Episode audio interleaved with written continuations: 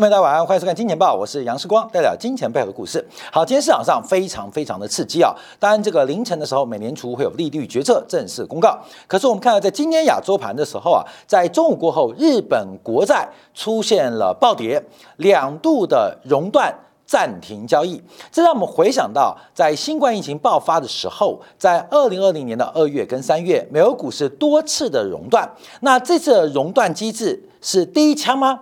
熔断的一个发展会被开始一波接着一波？包括我们看到欧洲央行刚刚紧急宣布，在台北时间，在北京时间下午五点召开临时的会议。所以到底发生的事情？哎。不客气的讲啊，A 五十今天暴涨了。那世光给观朋友的一个剧本就是要你病，要你命啊！你有病要你命。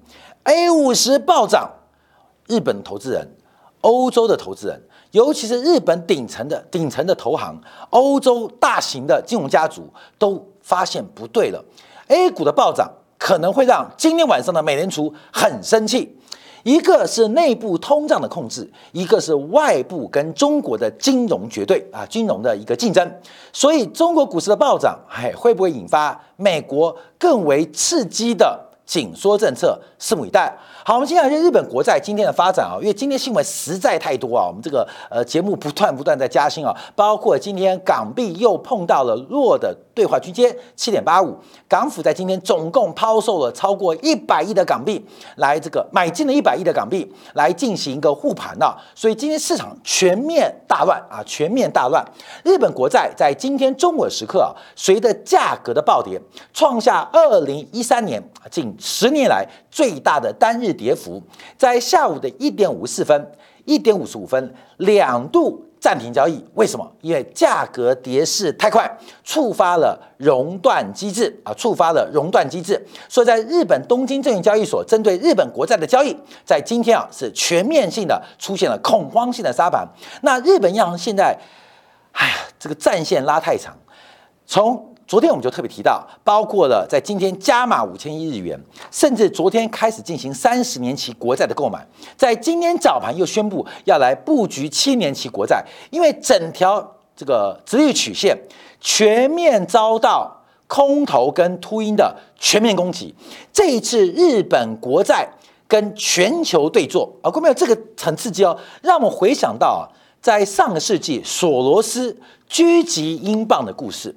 当时是英镑、英国国债、德国马克、德国国债的套利交易，不断的放空，不断的轰炸英国央行啊！英国央行支撑了半年之后，宣布弃守，让索罗斯一战成名。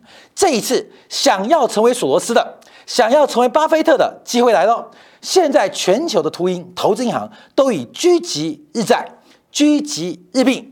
为主要目标，因为日本央行的 YCC Yield Curve Control 这个折溢曲线的控制，基本上这个防线是守不住的啦，这个防线是守不住的，所以日本央行一下就七年债，一下是十年债，一下是三十年债，全线破防，所以今天我们看日本国债基本上就崩溃了，所以日本央行也不知道怎么办啊。二零一三年最大单日跌幅，好，我们看到日本央行的承诺。是以十年期国债百分之零的殖利率作为目标，上下浮动零点二五个百分点。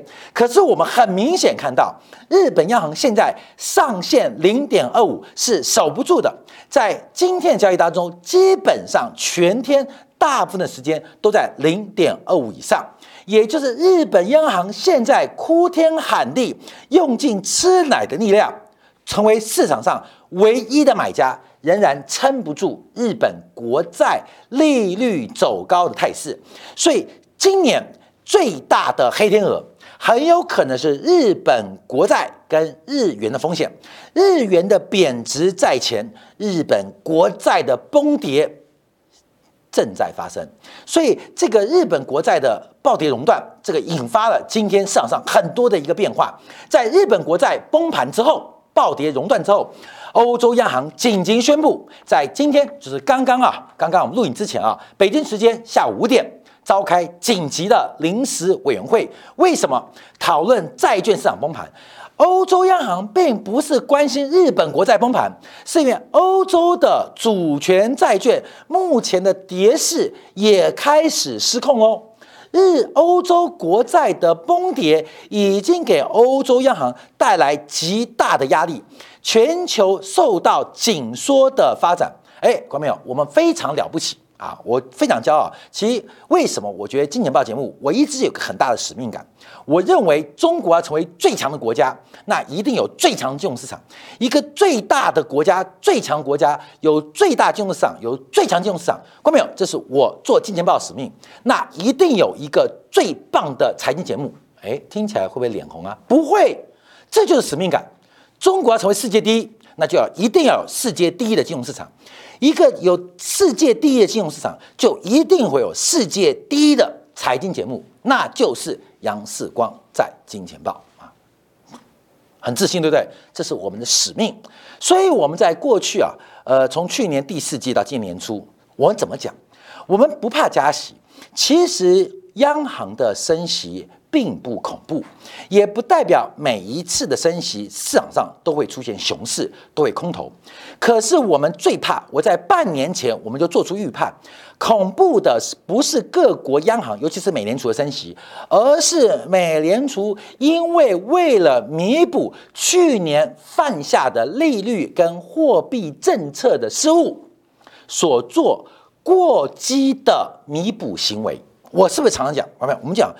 恐怖的是，美联储恐怕会因为弥补去年的错误，引发过激的反射行为，而这种过为激进的紧缩行为，可能会给全球金融市场带来一个巨大的灾难，而这个灾难不是预言。已经开始发生了。从日本的熔断机制、日本国债的崩跌，到欧洲央行，欧洲央行的利率会议没有召开，可是因为受到今天早盘凌晨时候，我跟你讲，欧洲央行委员也没睡觉了啊，比交易员还累，二十四小时不停。为什么？因为欧洲收完盘之后看美国，昨天美债又大跌，美债大跌之后，今天早上盯死日债，哎呀，日债怎么会失控呢？正要打瞌睡的时候，忽然铃声响醒，报告长官。报告这个总裁，日本央行熔断了，日本国债熔断了，日本央行失守了。好，今天刚刚下午时间召开了紧急会议，那主要讨论的就是债券市场的崩跌的一个发展跟变化。好，我们看到欧元呢，在这个消息之后，迅速的出现。大幅度的一个震荡啊，大幅震荡，这个紧急啊，在五分钟、十五分钟中出现了快速的贬值啊，所以我们看到欧洲央行在担心什么？我们从上礼拜开始替他追踪欧债利差的扩大，这是预告欧元区内部部的矛盾被凸显。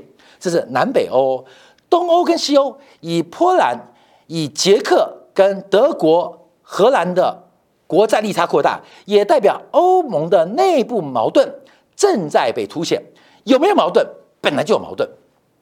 这俄乌战争啊，只是戳破你们矛盾掩盖的谎言。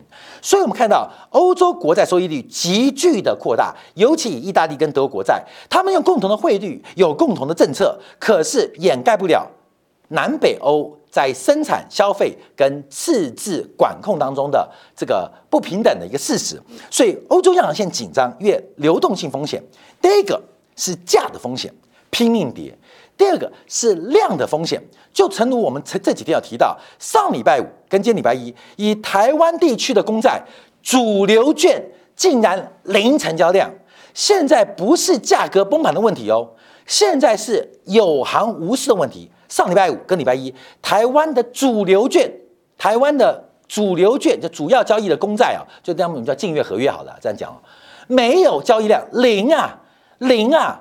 这个市场是台湾地区发生的吗？不是，现在全球有人关心价，像欧呃日日日日本国债，好，日本国债，日本国债没有价格问题，而日本国债没有流动性问题，现在是价格问题。欧洲的国债现在不仅有价格问题，还有量的问题。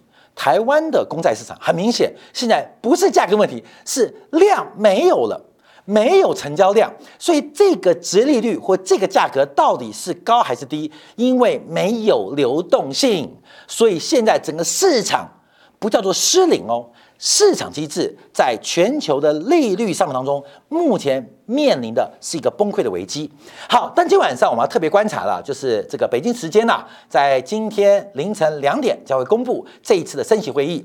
从目前整个市场的观察，预估升息的幅度将从原来的百分之零点五升高到百分之零点七五。目前按照非方瑞的这个呃这个呃期货啊来做个估算，这个几率高达百分之九十三点七，不断不断的超出市场的预期，引发市场的恐慌跟动乱。我想更妙喽，升息三码零点七五能不能够利空出尽？假如只升息零点五码，算不算利多出尽？不知道，因为美联储跟市场的前瞻指引，这个沟通失效了，说话不算话。大家要注意到，这一次的紧缩并不是从央行开始的哦。这一次全球债券的下跌不是从央行开始的哦。这一次全球利率的攀升，从公债市场利率的攀升是早于央行政策至少半年以上。不管是美国公债，不管是欧洲公债，包括了日本公债，基本上都提前于央行的动作。什么意思？就是狗得了狂犬病，主人不要说控制它，连追都追不到。美联储现碰到最大压力，要不要升息三码？今天晚上就知道，因为他跟大家沟通是升息两码。可是面对现在的数据，看要升息三码。可是不管你升息两码还是升息三码，现在都出现一个最大的风险。我们看到以短天期国债利率完全不甩美联储，美联储现在就是一个跑得很喘的主人在追那只狗。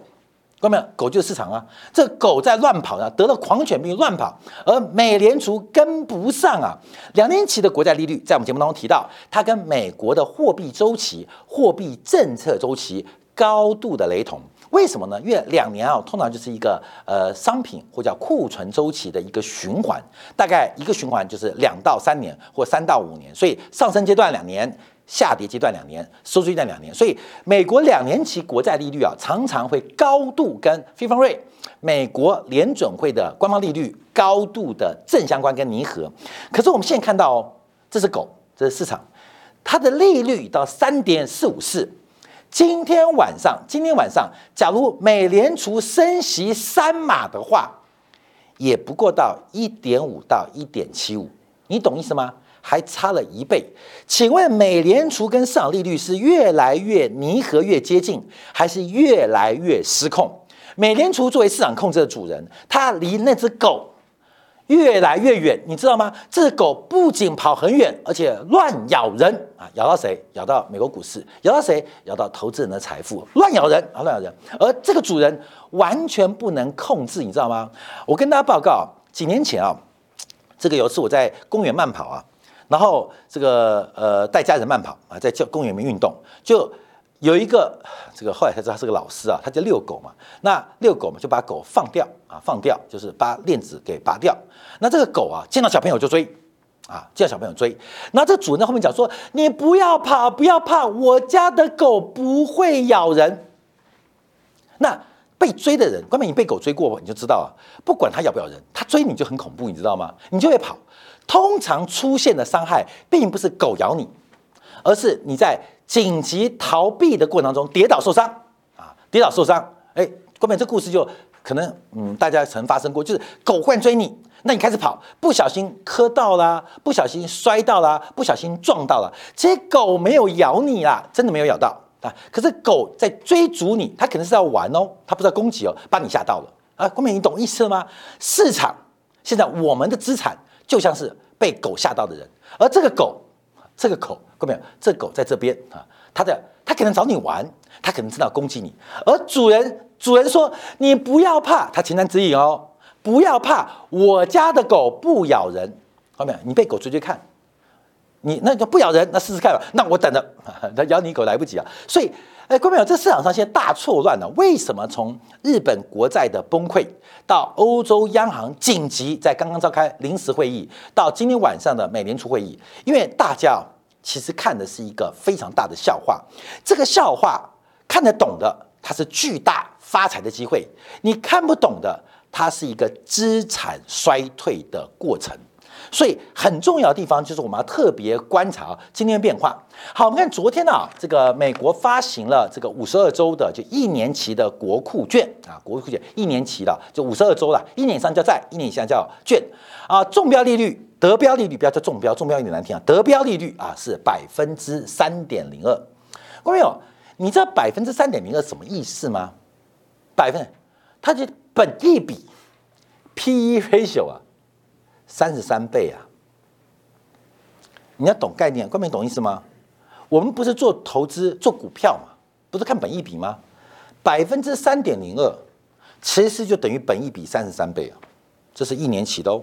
看到没有？这是一年期的得标利率哦，也就是不管天塌下来，在美国没有亡国之前，我一年之内会保证你百分之三点零二的报酬率，换算来本一比就是三十三倍。好，看到没有？这个我们会往下看哦，因为我们看一下，那我们看到两年期国债呢？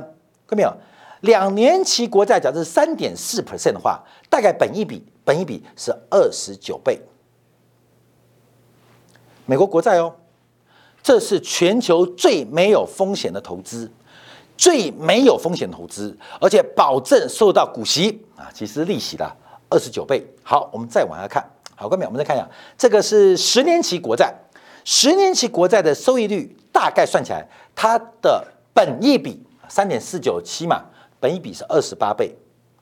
很多投资人可能不了解啊，这个二十八倍什么概念啊？二十八倍高还低？我不知道，可是代表说十年内。十年内的本益比都是二十八倍，看到没有？就是二十八倍哦。我叫意思是我拉过来跟股市做竞，呃，这个做竞争。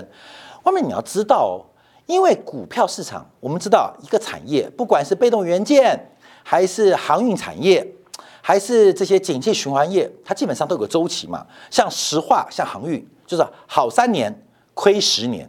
那有些电子行业可能是三年、五年一个周期循环。那在我们碰到这个过程当中的时候，我们出现一个很大的风险，叫做再投资风险，叫再投资风险。可是你买美国国债，不会有这种景气周期波动的影响，也不会有再投资风险，你就可以躺赢、躺赚二十八倍的投资标的。好，一个没有风险，我们视为无风险利率的十年期国债，一个没有风险的东西。保证每年让你赚三点五 percent 的收益率，它的市盈率是二十八倍。好，后面来喽。那假如我们做股市投资，我们做股票投资，那会有风险吗？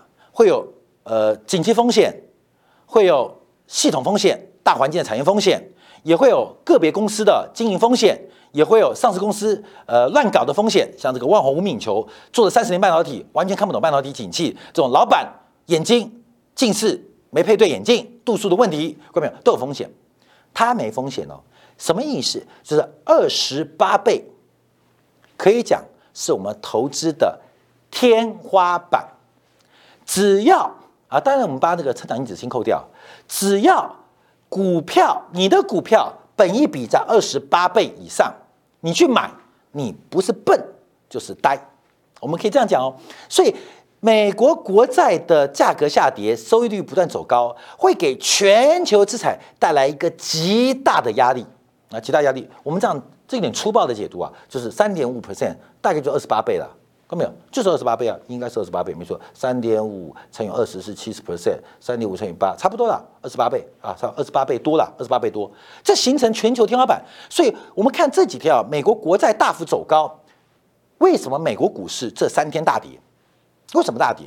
因为天花板越来越低，不管是一年的、两年的、三年的、七年的、十年的、三十年的，天花板越来越低，你能干嘛？你只能蹲下来，不是你蹲哦。是你的财富蹲下来，所以我们可以看到美国国债的一个利率，不管是欧洲，不管是日本，这种国债收益率不断的攀高，它第一个从资产报酬率的角度形成了一个巨大对其他资产的压迫。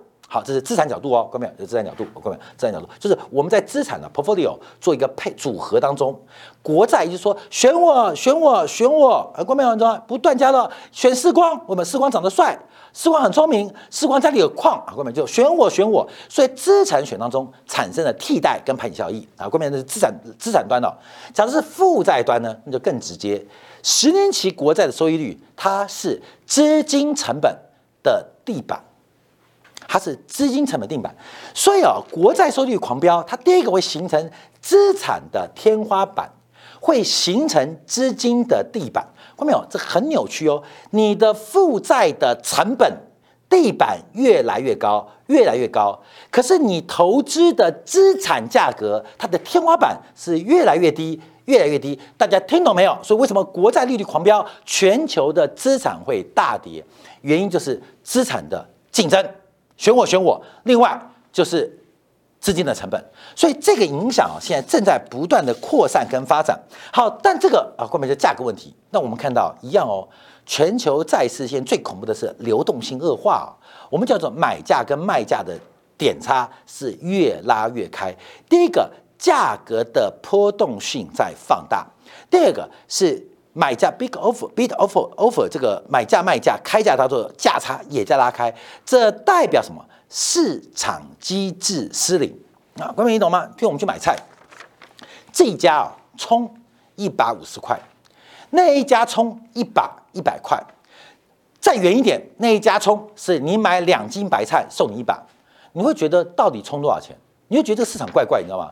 那个送我葱的。嗯，一定没有好心，一定是白菜贵的。那个卖我一把一一一百块的，那一定是黑心商人。市场失灵，你懂吗？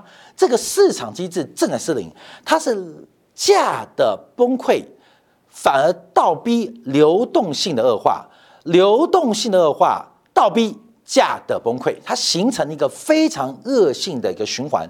而这些所有所有的原因。又回到我们半年前见报讲的，其实加息不恐怖，可是我们在半年前就预测到，最恐怖的是当鲍威尔、到拉加德、当日本的黑田东业有一天发现他去年的判断是错的，对于通货膨胀、对于景气的乐观程度是错的，今年采取过激的弥补行为，这将产生市场巨大，不管是价。或量的风险，好，现在在呈现哦，现在不断的呈现哦，所以等一下我们要观察哦，因为啊，今天有个商品啊，一个大商品，感觉方向要出来喽啊，方向要出来了。等一下我们在精彩部分啊，特别做个观察，因为这几天消息很多，看到没有？这个礼拜有消息啊，沙特阿伯沙特啊，七月份要开始大幅的减少对中国的原油出口，七月份，七月份。那七月份沙特要干嘛？七月份要准备忙着接见那个拜登的参访。好，各位，这个就妙了。那代表现在沙特的油是不是本来给中国的，想卖给美国？第二个，我们看到今天最新消息哦，苏黎世苏伊士运河啊，大家知道苏伊士运河就那个呃长货轮卡住那个苏伊士运河，苏伊士运河四月份的通运量创历史新高，代表什么？苏伊士运河生意好的不得了。苏伊士运河好的不得了，但苏伊士运河管理局在今天宣布，从七月份开始大幅度的调降油轮跟天然气轮的过路费。哎，看到没有？这三个组合在一起哦。对，今天也跟你说明啊。好，等下说明啊。我们先保留一点呃余地啊，故意钓你。好，我们看一下。好，那我们看一下这个利率大幅攀升啊，现在出现一个变化。我们现在拆开来看，因为现在通胀预期正在快速放缓，而实际利率。不断的狂飙，好，看没有？实际利率来到零点八八，哎，这有点恐怖，哎，看没有？全球的利率由负转正来的如此之快，还记得两年前、三年前全球负利率的债权或债券一度高达十八兆美金，现在负利率的商品。几乎已经变成一个奇迹，可以进故宫好好收藏了。没有了，美国实质利率从去年的八月一号是负的一点一九，现拉高到零点八八。你不觉得这坑人吗？这不是坑人，什么是坑人？我在负利率的时候买房，借了三十年的贷款，结果房子买了，你利率就给我拉那么高，看到没有？这不就是坑人吗？这不就是割韭菜吗？在一年不到的数据，它不是涨多少，它是从不要钱到变很贵。嗯，这故事像什么？就是我之前讲过很多的例子啊，就是当年啊，英国这个呃侵犯中国时候，在广州嘛，呃做交易嘛，那时候英国的这个商社很聪明，叫拉电线嘛，然后因为那时候电灯开始啊，那呃广州市政府不愿意，英国人说我免费帮你拉电线，但唯一的要求就是你的城市啊，那时候广州已超过一百万人了，你城市人类的排泄物由我负责，广州的。这个应该是什么大臣呐？还是什么广州那些是不市长也不是委书记啊？这个满清就想说英国人傻逼嘞，你有吗？广东人骂都是傻逼嘛，啊傻逼嘞，免费帮我拉电线，这就很怪了，还帮我处理这个城市人类的排泄物，这个不是傻逼是什么？什么是傻逼？就觉得英国人好笨，你知道吗？觉得英国人是笨蛋，哎，怎么那么好的事情？哎。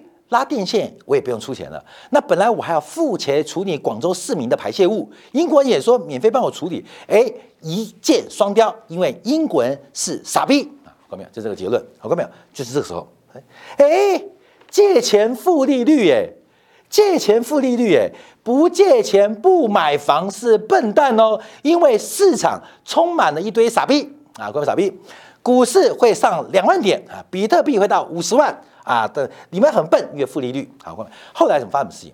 等到电线拉完了，后面一旦你看到光，当你晚上有光啊，其他的蜡烛厂商打不过的时候，开始点电灯的时候，英国人说不行了啊，我们这个经营成本太大了，我们必须开始收费开始收费，所以开始涨价涨价，从不收费到开始收费啊，这是第一件事情。第二件事情啊，他跟广州的市政府说啊，我们的人类排泄物不收了，不收了。啊，怪不收了，昏倒，你知道吗？啊，昏倒了，为什么？因为英国人包办了这个人类排泄物的这个呃处理嘛，所以它变成垄断嘛。因为政府恨不得你垄断，全部送给加塞呀。刚吃完饭，对不起，对不起啊，反正英国人傻逼了啊，你去吃屎吧，对不对？就英国人说，有的人说我不吃，我不吃发生事，那就你要吃，所以变成整个广州市必须为英国人垄断的。叫做水肥处理付出费用，两边赚啊，看到没有？给你糖吃，你以为是傻逼？其实啊，你贪他的席，他要你的本啊，他要你的本啊。这是我们一直跟他讲的，你不要以为这个负利率这个维持了两年，感觉是个常态，它不是个常态。他先帮你拉电网，再帮你处理大便，看到没有？你以为英国人是傻逼？我告诉你，后边叫你吞回去，看到没有？